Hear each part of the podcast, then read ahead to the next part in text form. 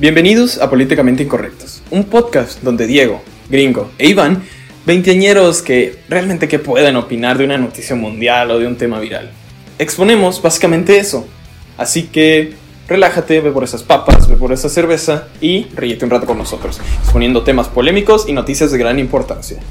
Como recomendación, si nos estás escuchando en nuestras plataformas digitales, como lo es Spotify, iTunes y Google Podcast, te recomendamos acelerar la velocidad de reproducción para una mejor experiencia. Sin nada más que decir, bienvenido a Políticamente Incorrectos. Hola amigos, ¿cómo están? Bienvenidos a otro capítulo de su podcast Políticamente Incorrectos. Me encuentro con mi compañero Gringo. ¿Cómo estás? ¿Cómo has estado, hermano? ¿Qué onda, amigo? Aquí andamos muy bien. ¿Y tú cómo estás? Súper bien, ya este, aceptando, siendo uno mismo con mi casa y con mi cama y con los cuartos de mi casa, güey, ya. Es demasiado.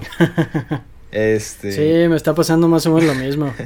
es desesperante y llevo, o sea, ya tengo como dos meses casi, ya casi dos meses sin ponerme un pantalón y vivo o en boxers o en short, que pues está toda madre, ¿no? Güey, justamente yo también no me he puesto pantalón. Bueno, me puse pantalón una vez que fue para salir este a comprar un par de cosillas, pero sí, tampoco me lo he pasado. No puedo estar en calzones porque siempre hay enfermeras aquí en mi casa, pero pues sí ando en short todo el día y en calzones cuando estoy arriba. Pero chill, o sea, relajado. Pues relajado y no, porque este pues estamos entrando en época de finales en las universidades. Entonces, pues sí, de repente se hace un cochinero ahí. Un desmadre. Y pues sí, no estoy nada relajado, tengo puros proyectos ya para cerrar. Pues gajes del oficio, hermano, ¿qué te puedo decir? Quiero decirles... Sí, ni modo. A, a la gente que nos escucha, la verdad, impresionante el apoyo que le han dado al podcast. Eh, pues, o sea, de, de, de, nuestra parte estamos muy emocionados y muy agradecidos con todos ustedes.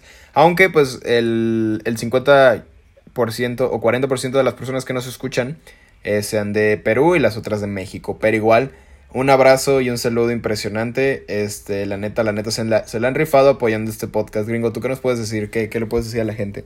Pues nada, que estoy muy feliz también, este, muy agradecido con toda la bandita que nos está escuchando.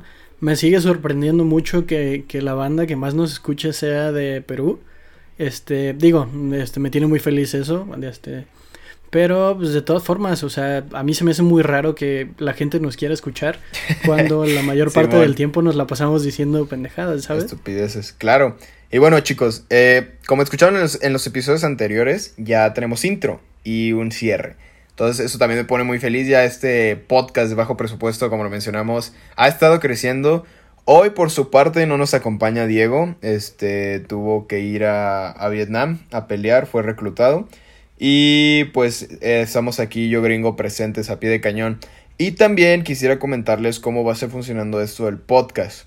Ok, miren, el episodio de hoy va a estar basado en alguna experiencia de la semana y ya sea que, que queramos compartir gringo y yo. En esta ocasión vamos a hablar de un libro en específico que yo ya leí, gringo acaba de terminar de leerlo, que eso me parece perfecto porque tiene la información fresca. Y podemos hablarlo después en cuestiones de alguna anécdota, algo que ya hemos aprendido en la semana, que también está súper bien. Y este, este episodio se subiría el jueves, que es, si estamos, a, denme un segundo, el jueves es... A 28. 28. El jueves, hoy se está grabando 28. Eh, bueno, eso. Si esto se sube el 30, ustedes van a estar escuchando esto el 30 de abril. ¿Ok? Entonces los podcasts serían subidos, ahora vamos a subir dos por semana para darle más este, timing y una, una estructura mejor y más bonita para todos ustedes que nos escuchan en cuanto a, a, que no, o cómo vamos a estar distribuyendo el contenido. Entonces, jueves va a ser para alguna anécdota, libro o algo que queramos contar eh, personalmente, nosotros dos o tres, depende de quién se encuentre disponible. Y el lunes vamos a dedicarnos a hablar y debatir como ya lo escucharon en los anteriores, de noticias, noticias en general, ya sea de, de marca eh, internacional o ya sea algo más nacional o de Latinoamérica por, la, por las personas que nos escuchan, ¿no, gringo? Sí, man, eso me agrada, me agrada mucho la idea de distribuir los temas. Porque, pues, precisamente, este, no queríamos hablar de noticias porque no ha habido muchas noticias.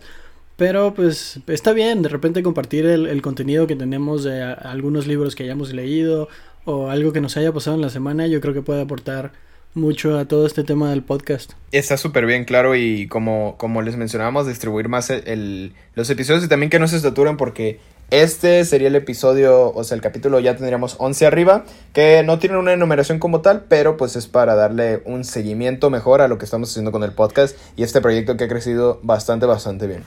Pero, yendo y entrando al tema, mi querido gringo, ¿tú de qué libro querías platicar? Dime, cuéntame. Bueno, justo ahorita en la mañana estamos a 28. Acabo de terminar un libro que se llama El cuadrante del flujo del dinero es de es el mismo autor que hizo Padre Rico, Padre Pobre. Y pues creo que hay un par de cosillas que podrían valer la, pena escuchar, este, rescatar del libro y que queden para compartirlo a las demás personas. Claro, súper bien. Y también de mi parte es un libro que, he leído y creo que, o de, punto personal, las personas que han educado en finanzas, creo que aquí es como el que empiezas, ¿no? O sea, ya sea con Padre Rico, Padre Pobre o con alguno de estos ejemplares. Que yo si te estoy sincero lo leí muy joven. Yo creo que tenía como eh, 16, 17 años. Entonces fue algo súper, súper, súper bueno. Para mí en cuestión de crecimiento, ¿no? Y también siento que de edad, que eso vamos a debatir un poquito más adelante, el cómo te marcó y cómo te hizo poner en retrospectiva cosas que ya viviste. Pero, vayando, eh, vayando, no mames. yendo al grano. Este, yendo al grano, ok. Para platicar y poner en contexto de qué vamos a hablar. Gringo, platícanos un poco en qué se centra el libro, porque sabemos que Kiyosaki, eh, o sea, para, para la gente que lo ha escuchado, ustedes saben que Kiyosaki, de padre rico y padre pobre, sacó 10.000 libros más que, y tú gringo lo notaste, a lo mejor que es básicamente, o dirías que un 70, bueno, viéndolo yo, yo diría que es un 70% otro libro de Kiyosaki y a lo mejor pudiera sacarle un 30% más, ¿no? cómo lo ves tú? Sí, yo creo que de hecho lo explica en uno de los libros, no es el primer ni el segundo libro que leo de él. Este, en uno de sus otros libros de repente yo me enojé porque comentaba, "No, pues es que yo cuando me estoy quedando sin dinero, pues hago otro libro y pues ustedes lo pagan, entonces pues ustedes me hacen rico." Entonces, pues eso me enojó de alguna manera porque sí, y de repente sus libros, como tú dices, tienen mucha similitud de repente. Entonces, sí te puedes llegar a enfadar en algún momento. pero de todas formas, o sea, eh, cada libro como tiene un título diferente, de repente le da un enfoque diferente y de repente puedes rescatar cosas que valen la pena. Por ejemplo, en el que me acabo de aventar, el cuadrante del flujo de dinero, te digo que sí es, es un poquito diferente. Se comparte mucho porque sí, todo parte como del primero, de su bestseller. Y pues de ahí ya, ya empieza a, divagar un poco y a irse este, a lecciones del primer libro. Pero pues es eso, ¿no? O sea, el autor lo que hace es saca un nuevo libro y como estoy sacando un nuevo libro, pues ustedes me lo están pagando y me están haciendo más rico. O sea, un libro es un activo que me deja ingresos pasivos y pues ustedes lo pagan. Entonces, pues ustedes me hacen rico. Sí. Y pues se vale, güey, o sea, es como cualquier artista que vive sus canciones, de un cineasta que hace películas, regalías, etcétera. Todos cualquier cosa que pongas tú en trabajo, ya sea en este caso papel, que puedas venderlo por un precio y sabes que la gente lo va a estar comprando, leyendo, pues está súper chido, ¿no? Que, eh, o sea, viéndolo, él lo puso sincero y a lo mejor esa crudez en esas palabras es lo que te, te hace ser como, ay, güey, o sea, le estoy comprando y pues obviamente va a ser dinero. Tú sabes que estás invirtiendo y obviamente él invirtió tiempo a aprender a escribir. Y tomaste un punto muy importante, güey. Él, él mismo dice, o, aparte de que dijo eso, no me acuerdo si es en ese libro o en otro que tiene él, que dice, yo no soy el mejor escritor, más soy el mejor vendedor de libros, pero no soy el mejor escritor. Y eso es como, madres, o sea, es cierto. La, la, el marketing que tiene es más, es más grande de lo que a lo mejor te puede dar el libro, ¿no? Sí, totalmente. Bueno, el primer libro sí te deja una enseñanza, es algo diferente, pero todos los demás sí creo, y creo que sí me acuerdo muy bien de ese capítulo que tú dices, en el que dice, no, pues es que una persona que creo que era este, una escritora me estaba haciendo una entrevista y yo le comenté que pues mi libro era mucho mejor que el suyo, no por el contenido, sino por la, la calidad en la que se distribuía, la calidad del marketing que, que te da este, estar distribuyendo el libro de esa manera. Pero bueno, ¿qué te parece si nos vamos este, directo a las enseñanzas que nos dejó los libros? Simón, claro que sí. Eh, bueno, tú que, tú, tú, que los traes más fresco, me gustaría que tú empezaras con esto de que pues realmente lo terminaste hoy en la mañanita. Entonces, eh, también quisiera hacer como un, parteaguas aquí. para los que viven debajo de una piedra y neta no, no saben de, de este güey, pues eh, lo que pasa, nada más como, uh, o sea, siendo breve, Kiyosaki, una persona que tuvo dos papás, básicamente el papá de su mejor amigo y su papá, el papá biológico, su papá era pobre, su, el amigo de, el papá de su mejor amigo era inversionista, siempre estaba pensando en cómo hacer crecer su dinero, entonces tuvo ese, esa diferencia en cuestión de crecimiento de que podía elegir qué podía enseñar o qué podía aprender. Y, y este, aprender de, de cómo las personas, o ver la diferencia de cómo su papá tomaba decisiones a lo mejor malas o no tan asertivas en cuanto a dinero y su papá, el papá de su mejor amigo, que después de unos años vio todo el impacto monetario que pudo haber tenido el simple en inversión de hace 5, 6 años que en ese entonces fue muy pequeña. Lo que está chido de este libro es, es eh, yo diría que es un libro muy digerible. No sé qué opines tú. Sí, la verdad es que es un libro, pues yo me lo aventé en dos días. O sea, como tiene letra un poquito más grande y es un libro que de repente está tratando de enseñar desde un punto de vista de un niño chiquito para que todo el mundo lo entienda, pues la verdad es que si te gusta leer te lo avientas súper rápido. O sea, yo me quedé atrapado y te digo, lo terminé en día y medio, dos días más o menos. Claro, sí, está súper. Aparte no, no te marea con conceptos como lo involucran una finanza, unas finanzas y contabilidad más avanzadas, te lo pone con mucho diagrama, que a eso es a lo que entramos. Este libro, El cuadrante flujo del dinero, lo que hace es te pone, te plantea cuatro áreas de trabajo, ¿no? Que estas son empleado, autoempleado, inversionista y dueño, que están divididas en dónde operan y dónde juegan las personas que saben manejar el dinero y eh, cómo puedes tú, o te da como tips, consejos en cuando tú puedes salir de ello. Ok, entonces poniendo en contexto, este es un cuadrante como si fuera un plano cartesiano literal. De la parte izquierda tenemos el empleado y el autoempleado en eh, la esquina superior izquierda y esquina inferior izquierda. Y en la parte derecha tenemos a dueño inversionista, ¿ok? Esto, la, como aquí lo plantea, es el dinero se mueve en dos sectores. Las personas que tienen el 95% de la riqueza en el mundo está en el cuadrante derecho. Y solo son 5% de las personas en el mundo. O sea, esto quiere decir que 5% de las personas de los que somos como 8, 7 billones, no sé cuántos somos. La verdad 7 mil millones de personas más o menos. Madres. Eh, o sea, todo, de todo eso, el 5% maneja el 95% del flujo efectivo en el mundo diario. O sea, eso es un madral. Y el 95% de las personas maneja el 5% del, del flujo de efectivo diario, que pues es una nada. Entonces, gringo, ¿tú, ¿tú qué podrías decirnos que cómo viviste la experiencia de leerlo unos días aparte? ¿Qué notaste que sacaste de chido? Y pues basándonos en qué puedes diferenciar de los demás libros y con lo que tú te quedaste. Ok, yo creo que primero voy a abordar lo malo de este libro, porque como cosas positivas también tiene cosas negativas. Simón. Abordando las partes negativas, lo que yo vi es que eh, Kiyosaki de repente tiene una idea de que el pobre es pobre porque quiere ser pobre. Y es una idea con la que no comulgo para nada, porque de repente, o sea, yo en todos los cursos que he tomado he aprendido justo lo contrario. Que hay muchas personas que no llegan a tener la oportunidad de tener una buena educación, hay personas que no tienen la oportunidad de tener un trabajo y aparte dedicarse a estar viendo todos estos temas de los que nosotros estamos tratando. Simón. Entonces, pues eso es una parte poco considerada y que de repente yo consideraría un poco clasista. Sin embargo, este, pues eso pasa con todos, ¿no? Tienen cosas buenas, cosas malas, hay cosas que aprender y lo que quieras aprender y te quieras quedar para conocimiento propio, yo creo que valen la pena quedártelas y las cosas con las que no comulgues y te caigan muy mal, yo creo que las puedes dejar punto y aparte. Ok.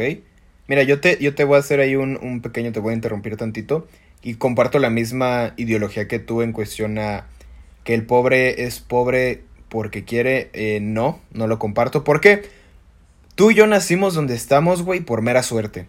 O sea, tú, tú como persona que nos estás escuchando y vives, sí, porque si no, estás, si no vives no nos estás escuchando ni de pedo. Ah, eh, o nos estás escuchando, pero en mi cuarto, o sea, flotando en alguna parte de otro panorama astral. no sé cómo, cómo esté. Pero a lo que voy es, tú y yo no pedimos nacer aquí pero tampoco es como que por haya una manera de ser selectivo en eso, ¿no? O sea, estamos de acuerdo que no, tú no puedes pedir dónde nacer, güey, ni eliges dónde vas a, en qué entorno te desarrollas. Entonces, las personas que son pobres porque son pobres, pues no eligieron nacer ahí, güey. O sea, las personas que en México, o sea, soy muy ignorante en este aspecto, pero sé que hay un porcentaje de personas que están en pobreza extrema, que realmente... es el 56% de, de los 130 y piquito millones que somos en México. Ok. El 53, 55% más o menos viven en pobreza. Y de ese 50, todavía el 50% viven en pobreza extrema. O sea, el 50 del 50, una cuarta parte de, la población mexicana vive en pobreza extrema. Ok, estamos definiendo como pobreza extrema que no hay, o sea, una comida al día, o tú, tú que has sido más como involucrarte más en esto, ¿qué, ¿qué perfil tiene una persona en pobreza extrema?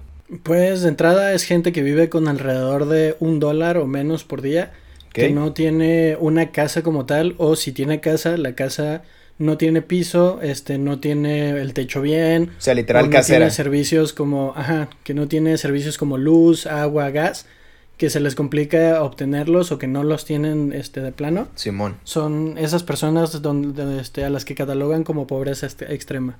Ok. Entonces, estas personas a lo que voy es, no eligieron hacer ahí, güey. Yo siento, y a lo mejor tú lo viviste, pero mi experiencia con este libro es, necesitas un momento pico para tú darte cuenta que puedes cambiar tu vida, que es creo que la principal enseñanza del libro o de Kiyosaki en general. Todos, tus todos libros plantean en que tú eres el que puede si te educas en cuestión a poder salir adelante económicamente, que pues quién no quiere estar bien económicamente, güey, o sea, tener la, la libertad de ser flexible en qué puedo gastar, a dónde puedo viajar, que a lo mejor hoy trabajo, a lo mejor mañana no, pero siempre tengo mis activos que siempre me dan dinero. Entonces, siento que necesitas ese momento como lucidum para eh, tú avanzar. Que a mí, si te soy sincero, fue con este libro, güey. Yo, como lo leí muy joven, y pues de alguna manera te ilusionas o te aferras a, ese sueño. Dices que puedes ser rico y a lo mejor cualquier persona que me escuche que tenga entre 16 y 25 años, ese es como su, su meta, ¿no? Que al paso del tiempo creo que dejamos de un lado esa parte de ser niños, de seguir soñando y seguir saliendo adelante. Pero para no desviarme tanto del tema, es el, mismo como momento lúcido, de que puedes cambiarlo, ¿no? Entonces ya, volviendo a tu punto, tú dices que esa ideología no te gusta. No me gusta del todo. Hay partes que son rescatables, por ejemplo, lo que tú dices del momento lúcido en el que este, puedes darte cuenta de que puedes salir adelante teniendo tales herramientas este, yo sí lo creo. Porque este, yo era una persona, antes de estos libros, el primer libro que me aventé en torno a finanzas personales es de Sofía Macías, se llama El pequeño cerdo capitalista. Y fue justamente me lo regaló mi exnovia, porque se dio cuenta de que cada vez que salíamos a una cita, este, yo dejaba de pagar otra cosa, por ejemplo.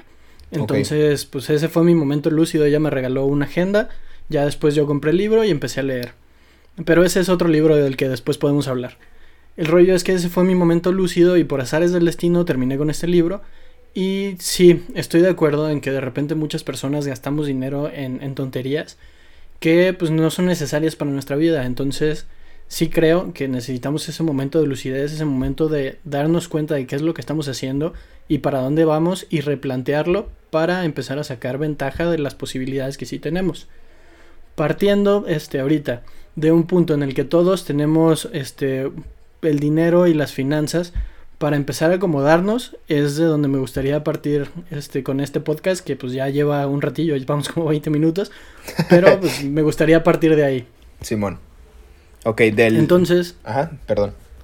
Entonces creo que podemos este, empezar a hablar del podcast hablando de los cuatro tipos de pensamiento del cuadrante que describiste, ¿te parece? Simón, entonces, este, vamos por el, principal y que es, yo creo que estamos a lo que la última vez leí un 80 y 95% de empleados, estoy hablando a nivel México, eh, te estoy diciendo, si a nivel mundial pues puede ser un 95, yo creo que aquí en, México es todavía, puede ser un poco más a 95 que sean personas empleadas. Entonces, eh, personas empleadas, pues que básicamente es que tu tiempo lo intercambias por dinero entonces tú vas a una empresa, eres contratado, entonces es tu, tu manera de remunerar y de subsistir. Que, como Kiyosaki lo plantea o así lo veo yo, es, tú vives cheque con cheque y como lo mencionabas, para gastar cosas que no necesitas. Y hay un dicho muy bueno de, de, Will Smith que me gusta mucho, que es gastamos en cosas que no necesitamos para impresionar a gente a la que no le importamos, güey. Que Uy, esa frase es bastante potente, ¿eh? Está muy buena. Y a lo mejor a las personas que les ofende, pues ponte a, ponte a reflexionar, güey, que si te ofendió y te caló, pues a lo mejor estás haciendo eso, ¿no? Que puedes vivir con unos Vans a diferencia de unos Jordan, sí, que ya que no te estoy diciendo que estén mal los lujos, pero pues hay que, hay prioridades, como dice Gringo. Entonces, este es el primer cuadrante. ¿Tú, ¿Tú qué nos puedes decir de ello? Que lo leíste, lo tienes más fresco, porque si te soy sincero, no me acuerdo de mucho del libro. Bueno, lo que habla ahorita de, de la parte E de empleado, sí, es, es la gente que intercambia su tiempo por dinero. Y bueno, agregando un poquito a lo que decías, el autor dice, más o menos, que este tipo de personas está a dos o tres quincenas de quedarse en la pobreza y no tener neta nada. ¿Por qué? Él dice que las personas vivimos al, al, día a día, este, de cheque en cheque, como se dice normalmente. Entonces, este, lo que pasa ahí es, ok, yo recibo mi, mi sueldo, mi dinero, y antes de, de, pensar en ahorrar, o antes de pensar en, de pensar en invertir, o antes de pensar en hacer una cosa con el dinero, ¿Sí? nosotros lo primero que tenemos en la mente es, ah, pues, ¿sabes qué? Tengo que pagar la luz, el teléfono, el agua, la renta, el carro, etcétera. Entonces, todo el dinero cuando nos llega, nosotros lo apartamos al, a la quincena para este, pagar todo ese tipo de cosas. Simón. Entonces, ese es el pensamiento que tienen los E.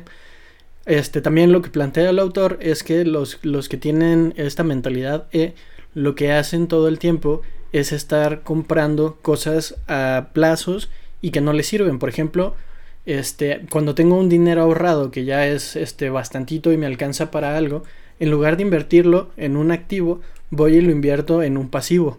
En este caso, un pasivo puede ser una televisión o un carro o otra casa o cosas por el estilo.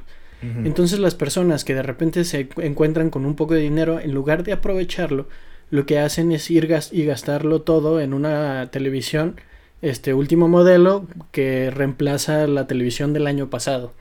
Entonces, en realidad no necesitas una televisión, en realidad puedes hacer otra cosa con tu dinero, pero la manera en la que piensa este tipo de personas es, ok, antes de poner el dinero a trabajar para mí, voy a ponerme a trabajar por el dinero y comprarme cosas que me hagan ver bien, como tú dices, enfrente de las demás personas. Yo creo que eso es lo que hay que rescatar mucho del pensamiento que tiene este, la primera parte del cuadrante, que es la letra E de empleados.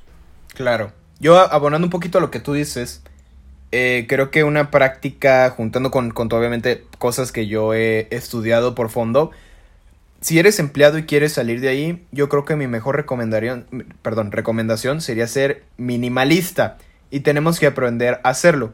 De hecho, actualmente estoy leyendo otro libro que se llama Herramientas de Gigantes de Tim Ferry, se lo recomiendo mucho. En este libro hay una cita de Siddhartha, es un libro, también no sé si tú lo conoces. No, pero me agrada el, me agrada el tema. Siddhartha, no me acuerdo el autor, se los, les mentiría si les dijera un nombre a lo güey, pero lo que Siddhartha propone es que él, las únicas tres enseñanzas que necesita de vida es aprender a ayunar, aprender a pensar y aprender a... La otra es a pelear. ¿Ok? Me voy a basar en el ayuno. Un güey habla con Siddhartha y le pregunta que por qué es importante ayunar. Le dice, pues es que yo puedo estar dominado y asediado por el ayuno, pero si yo soy fuerte en ese ayuno, yo sé que puedo pasar tres meses sin ingresos y mantenerme simple y conmigo, güey. A lo mejor no comer en los restaurantes más extravagantes, no comprar cosas así, o como tú dices, endeudarme en cosas que no te sirve. Porque, ojo, no estamos diciendo que te endeude, endeudate para cosas que te, que te pueden dar más dinero o que te pueden poner a, a no sé, suponiendo seas este, eh, un ejemplo, diseñador de eh, web y no tienes una laptop, güey, pues tu principal activo es, o tu principal fuente de trabajo y herramienta sería tu laptop. O sea, si no tienes una laptop, sabes que de esa habilidad no la puedes explotar. Entonces, esa sería, que es un término que Kiyosaki maneja, deudas buenas y deudas malas, que eso sería tu deuda buena. Si te vas a poner a explotarlo, pues es eso. Y yo o sea, viéndolo de mi perspectiva, yo te lo juro, güey, yo podría vivir con camisas lisas toda mi vida, jeans y tenis blancos. O sea, no necesito, obviamente pues hay ocasiones donde te necesitas vestir formal, pero un traje a lo mejor no lo usas diario, o yo no me sentiría cómodo usando traje diario a esta edad, ¿sabes? O sea, yo ahorita con una camisa negra lisa, jeans, a lo mejor un fajo y este, una chamarra X y tenis blanco, soy feliz, güey. Y pues un conjunto así que te puede salir 500, 700 pesos aquí en México. Que eso lo puedes invertir para tú saber decir, bueno, en 5 años ya voy a poder, si te gusta vestirte bien, armarme un closet chido cuando salga de ser empleado, que eso es a lo que vamos a ir, a cómo pasar, cómo lo maneja pasar de cuadrante que es una mentalidad de que enfócate, o cerrando como el cuadrante en conclusión, enfócate en ahorrar varo, pero ese varo ahórralo para cosas que te puedan, ya sea enseñar en tu educación, en que te puedan dar más dinero o en una inversión, ¿no? Sí, y ahí es donde habla mucho del cambio de cuadrantes. O sea, pasar de empleado después de ahorrar una lana ya que tienes algo, a pasar a lo que denomina el autoempleado. Los autoempleados, este, según el autor, son, por ejemplo, doctores, son, por ejemplo, este, oftalmólogos, gente que se dedica de repente como a la medicina, o gente que se dedica a crear negocios, o gente que se dedica a este tipo de cosas, que ellos hacen esta manera de, de trabajar. Y si ellos faltan un día, o sea, si de un día se les ocurre, ¿sabes qué? Pues no voy a ir a trabajar, ese día se quedan sin ganar dinero porque no están trabajando. Entonces, el pensamiento de, de este tipo de personas es yo soy el mejor en lo que estoy haciendo, nadie lo puede hacer mejor que yo, y como nadie lo puede hacer mejor que yo, pues, pues voy a contratar a gente que de repente pues me ayude a hacer las cosas, pero yo solito soy el que puede hacer todo. Entonces es gente que de repente se queda encerrada en esa manera de pensar y este no puede delegar este eh, trabajos a las demás personas. Que ese el, el momento en el que empiezas a delegar trabajos a las demás personas es cuando pasas a, la parte del D, que significa dueño de negocio. Claro, y yo como autoempleado, y ya que estamos aquí como en la línea de brincando de cuadrante, tú como autoempleado, pues para ponerles un ejemplo, si no se lo han imaginado, es un dentista que tiene una clínica pequeña, pero él administra a todos los demás, y realmente él también tiene que dar consultas porque también de eso depende su, salario, como decía Gringo.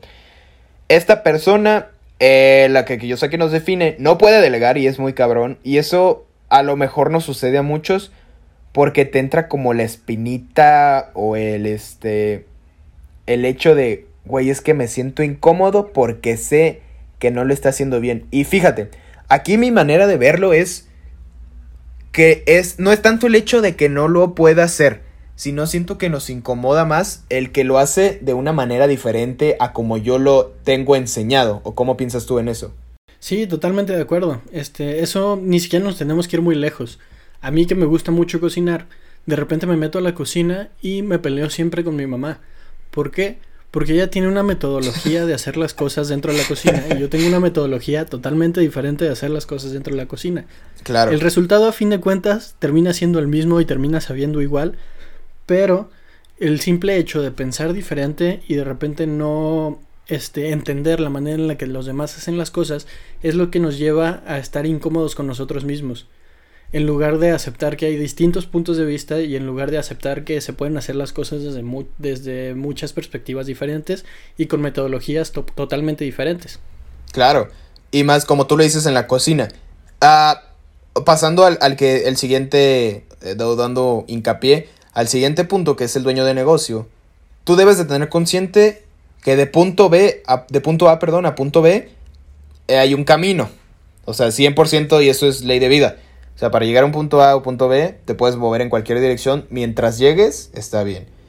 Aquí el pedo es que un autoempleado dice, güey, es que si la mejor manera es una línea recta, ¿por qué lo hacemos diferente? Ok, a lo mejor una línea recta es lo que te puede llevar más a ahorrarte más tiempo, pero si a la persona que tú contratas lo hace, no sé, un día que se tarde más, pero lo hace diferente, o a otra persona que por el contrario lo hace diferente, pero lo hace a la mitad de tiempo que tú, pues güey, súper bien, o sea, tú como autoempleado, si tú estás buscando contratar personas que hagan el mismo trabajo en la mitad de tiempo, pues súper chingón.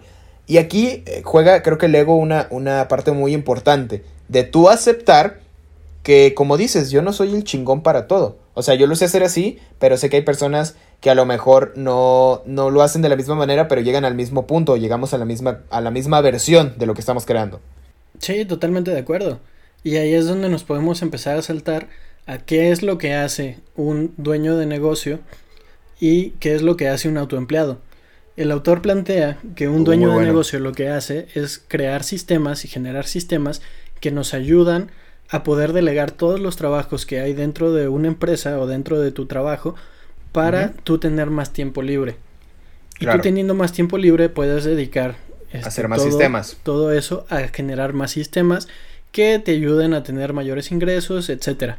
Entonces, ahí es donde cabe otra diferenciación del pensamiento. Ahí nos estamos yendo a un tercer pensamiento que plantea el autor. Entonces, el tercer pensamiento que plantea el autor es, si tú tienes la capacidad de ver cómo funcionan las cosas y de hacer las cosas, lo que tú puedes hacer es dejar ese sistema funcionando y que las demás personas lo estén haciendo mientras tú te vas para atrás. Ahí es donde cabe de repente, escuché hace poco, tú no puedes poner a alguien a hacer algo que tú no hayas hecho diez mil veces. Y eso me agradó mucho porque sí, ¿cómo puedes ser un buen líder o una persona que tenga un sistema que funcione si no sabes cómo funcionan las cosas? ¿Tú qué piensas? Yo ahí te diría que difiero porque yo, o sea, obviamente como un dueño de un sistema y haciendo un paréntesis, para los que nos escuchan, sistema, concepto básico de administración de empresas, es un algo que yo le doy, por ejemplo, a Juan, que lo dejé haciendo un trabajo, le doy dinero y en un mes ese dinero va a multiplicar el valor de lo que esté creando Juan y puede atraer a más personas, tanto como estoy hablando de una empresa, como sea un empleo, que esa empresa, esa empresa crezca, etcétera, ¿no? Y ese sistema, mes con mes, está haciendo, está generando dinero. Eso es como hacer una máquina de dinero, básicamente, que eso es una empresa, siendo 100% realistas. Como yo lo veo es, o partiendo de ese punto de no puedes poner a alguien a hacer algo que tú no hayas hecho 10.000 veces, estoy de acuerdo y desacuerdo, porque obviamente si lo haces diez mil veces tienes una perspectiva totalmente diferente a cómo sabes que lo va a hacer y a lo mejor no te puedan hacer güey, ¿no? Pero también tengo el hecho de que para eso hay personas que estudian X cosas. O sea, a lo mejor tú siendo dueño de un negocio, para ti va a ser extremadamente desgastante el tener que aprender todo al 100%. Tú vas a tener que tener noción de todos los temas de tu empresa, en eso estoy totalmente de acuerdo, pero no vas a poder, o así lo veo yo, no siento que debas ser un experto en el tema de cada, de cada cosa, de tanto cómo crear anuncios, suponiendo de cómo hacer la página web, cómo se administra. O sea, no siento que necesites un nivel de expertise en cada uno, sino tener una noción de qué se está haciendo. Porque para eso hay personas tú como dueño de negocio, que puedes contratar para decirle, güey, quiero que hagas esto y como veníamos, como se platicó y se tocó el punto, necesito que llegues de punto A a punto B, tú vas a saber cómo le vas a hacer, pero necesito en tanto tiempo, o sea, viéndolo como si un dueño te dijera eso, dueño de negocio, necesito que lo hagas de punto A a punto B en tanto tiempo y que lo tengas, hazlo como quieras, pero hazlo así. Bueno, o quiero este, este resultado más bien. Eso, es, eso sería mi, mi punto de vista hacia ese pensamiento. Que ojo, no digo que esté mal, ¿eh? Ah, sí, no, hablando de, de que no está mal, la verdad es que todos los cuadrantes son necesarios para que el mundo funcione. Más bien, no todos los cuadrantes, todas las partes del cuadrante son necesarias.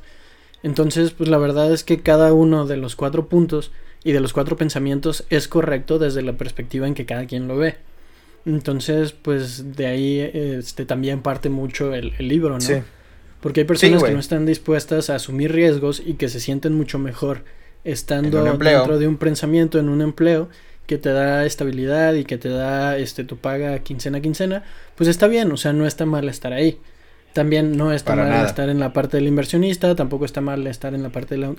El autor en un momento del libro plantea que está, está bien que tú en tu vida estés en cada uno de los cuadrantes y que todo el tiempo todas las personas tienen una parte de, de cada punto del cuadrante. Claro. Un porcentaje, ¿no? Una mezcla. Sí, y eso a fin de cuentas, pues este, las personas son una mezcla tanto cultural este, como personal del pensamiento. Entonces, eso es lo que nos lleva a diferir en muchos puntos, a entender las cosas de diferente manera, como por ejemplo ahorita que estamos hablando precisamente de eso, lo que nos lleva a entender e interpretar las cosas de manera diferente. Y eso la verdad es, es, está súper bien. 100%. Y también es el hecho de que te conozcas, ¿no? Como persona, que a lo mejor dices, yo, güey, no podría con el estrés de crear una empresa desde cero y el estar preocupado por pagar nóminas. Cada quien va a conocer su, hasta dónde es su límite, ¿no? O sea, conocer, conocer realmente de que lo, lo puedes hacer sin, sin estar presionado. A lo mejor tú dices, güey, yo soy feliz en mi empleo, quiero mis vacaciones una vez al año, este, prestaciones y eso, se vale, muy respetable. Quiero poner mi consultorio con de, dentistas, mi despacho de abogados, autoempleados, súper bien, se vale si tú te sientes cómodo ahí.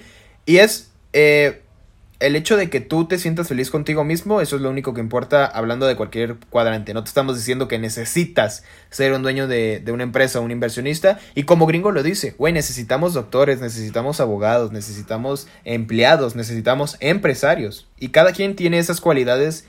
Eh, a lo mejor de nacimiento, pero con el tiempo vas descubriendo que, ah, pues tengo una pequeña noción de que soy bueno en esto, lo exploto y llego a hacer un proyecto muy grande, ¿no? Sí, ese es un punto muy importante. Todo este tipo, todos estos tipos de pensamiento lo que hacen es no necesariamente naciste con él. Si naciste con él, qué chido y date vuelo. Si no, siempre es un pensamiento que puedes desarrollar con el tiempo y puedes dedicarte a romper todos estos estigmas que giran en torno a los distintos pensamientos para poder irte de, una, de un lado a otro, o sea, de punto A a punto B. Por eso digo este, que es bueno tener cada uno de estos pensamientos porque pues, te ayudan de repente a formar o a escalar o a estar viendo cómo armar este, un modelo que funcione. Y ahí es donde podemos saltar a la parte del I. La parte del I lo que busca este, todo el tiempo es tener libertad, tener tiempo, tener, estar haciendo lo que él quiere. Entonces, ¿qué, ¿qué significa o qué se necesita para hacer esto? Lo que se necesita para hacer esto es ¿sabes qué? Yo puedo ver oportunidades donde la gente no las puede ver.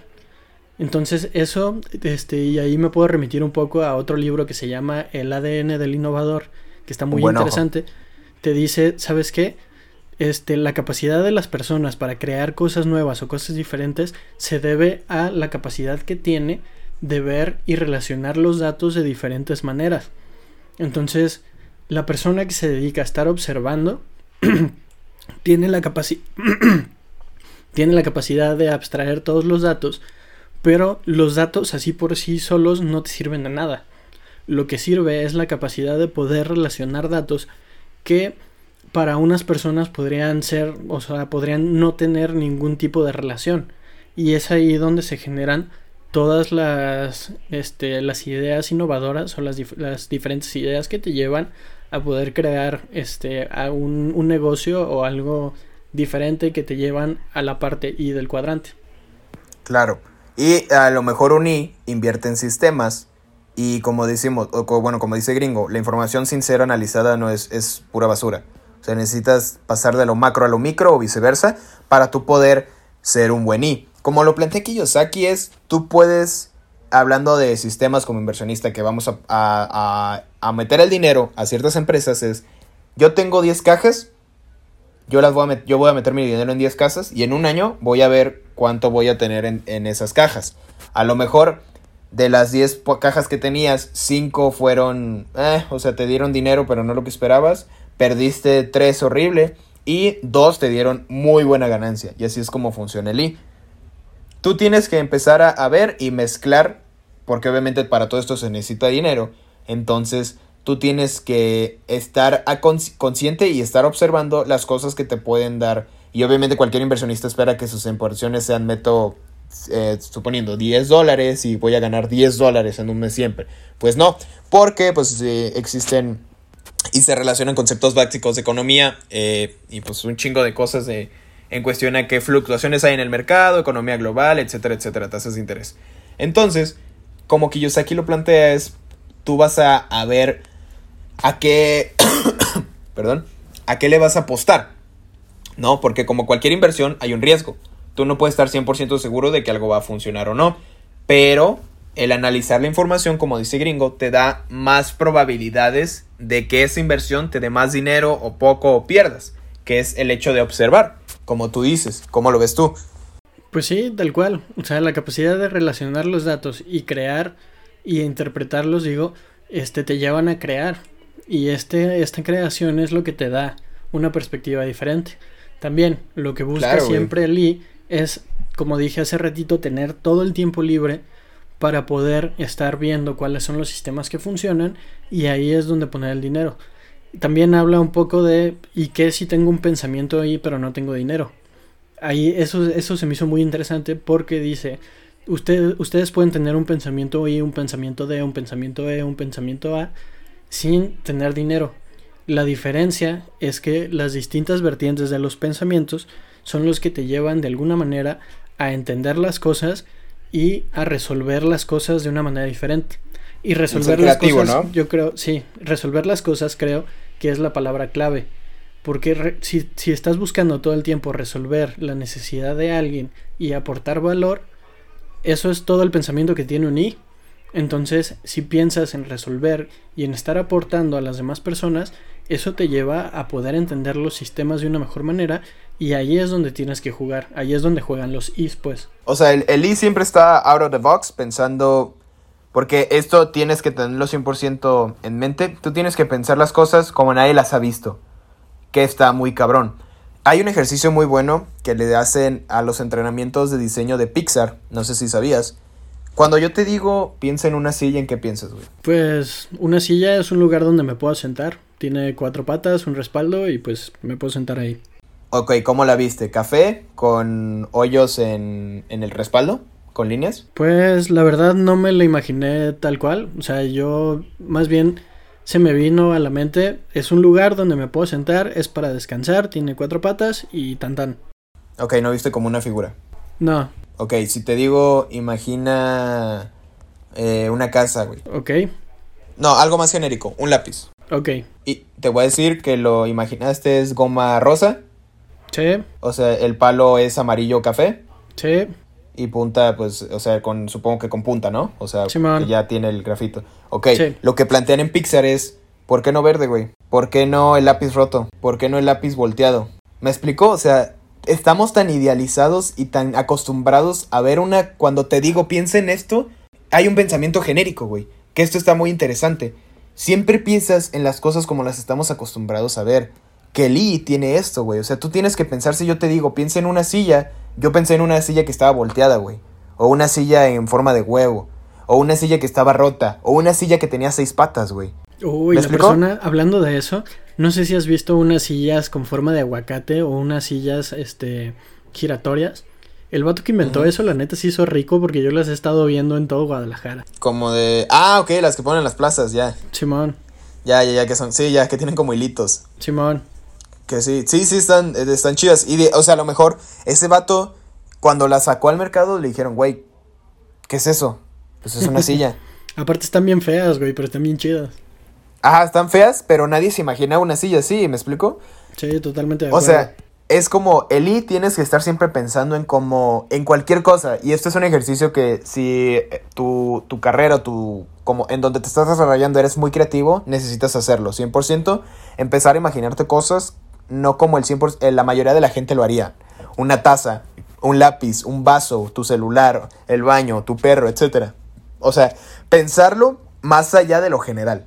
Que eso está muy cabrón, porque dices, ¿cómo pienso algo que a lo mejor no idealizo, no, no tengo noción de qué estoy pensando? O sea, es como perderte en esa búsqueda, me explico. De estar. Es que estoy pensando en algo que no sé cómo lo, cómo lo tengo que pensar, güey. Que es algo cagado, pero ahí nace tu creatividad. Y el estar buscando las oportunidades, porque eso nace en cualquier negocio. Sí, totalmente de acuerdo. Bueno, pues creo que abordando ya estos, estos cuatro tipos de pensamiento, creo que damos una idea bien de lo que se trata el libro. La neta se los recomiendo mucho yo y como mencionamos al principio, un I, un, dueño de negocio necesita de un inversionista, un dueño de negocio necesita empleados, un autoempleado y los oficios necesitan a estas personas. Cada persona del cuadrante es necesaria y cada persona se va a sentir cómoda en lo que quiere y recordemos que cada persona idealiza cosas diferentes y no idealicemos el éxito ajeno en cuanto cada persona tiene sus metas y sus ideales, van a hacer con su vida lo que les dé la gana. ¿No, gringo? Sí, totalmente de acuerdo. Pues amigos, este fue el resumen, espero les haya gustado, es una manera muy rápida de ver la enseñanza de un libro, ya la verdad se lo recomiendo mucho. Recuerden, es el cuadrante del flujo del dinero de Kiyosaki. Y me gustaría cerrar con otra recomendación, gringo, que tú tengas de algún libro relacionado a esto o nada que ver, pero que sepas que siempre te va a dejar una enseñanza, o sea, que, le quiera recomendar a la gente. Uy, yo creo que el ADN del innovador o... Este... ¿De quién? Híjole, no me, no me sé el autor, pero es muy conocido. O sea, si lo buscan tal cual como el ADN del innovador, les va a aparecer. Y este, pues apoyando talento mexicano. La verdad es que Sofía Macías, con los dos libros que tiene del pequeño cerdo capitalista, la neta es que fue mi primer acercamiento a las finanzas personales y yo creo que es algo, es un libro que ayuda mucho. Aparte, esta chava lo que tiene mucho es, ella le apuesta mucho a la educación de todas las personas y tiene ahorita un proyecto aquí en México de empezar a enseñar finanzas personales a, los niños en, en las primarias y en las secundarias para que desde en estos momentos sepan cómo funciona todo en lugar de de repente tener materias que no te sirven para nada. Súper bien. De hecho, eh, tocaste un punto importante. Aquí en México ya hay una escuela así, se llama Subiré, que es un negocio, eh, perdón, es una escuela enfocada en finanzas. O sea, desde kinder y primaria tú estás teniendo clases como emprendimiento, güey, finanzas personales, economía muy básica. Obviamente el, el, sistema educativo de esa escuela está planteado para que un niño lo entienda. Que ese es así como Kiyosaki lo plantea tienes que plantearlo cada cosa que quieras enseñar como si se la estuvieras explicando a un niño de 6 años, güey. Para que todos te entiendan. O sea, a lo mejor suele ser muy general y obviamente mientras más vas de lo general a lo específico, más complicado se hace. Y pues, amigos, este fue el último episodio, perdón, el último. Güey, la despedida de, de este, Políticamente Incorrectos. Yo de mi parte les quisiera dejar con Vendes o Vendes de mi amigo, mi amigo, mi tío Grant Cardone. Es un libro muy bueno si tú estás enfocado en ventas, si eres un diseñador gráfico, haces páginas web, haces cualquier producto de belleza no sé, casero, etcétera. Lo que te recomiendo es este libro, Vendes o Vendes, te va a enseñar y es, pues, obviamente para ventas, que todo el mundo debemos de saber vender. Y pues este fue el episodio de Políticamente Correctos. Como les mencionaba, vamos a estar subiendo lunes y jueves episodio, lunes de noticias y jueves de alguna experiencia personal, para que ustedes escuchen de las pendejadas que vivimos y, hablamos y experimentamos, sobre todo para que hacemos para crecer. Y me gusta mucho estar platicando aquí con mi amigo gringo. Como les mencionaba, Diego hoy no se encuentra, pero aquí estamos dándole macizo y trabajando al pie del cañón. Eh, pues esto fue Políticamente Incorrectos, amigos. Ya saben, nos vemos en el siguiente episodio.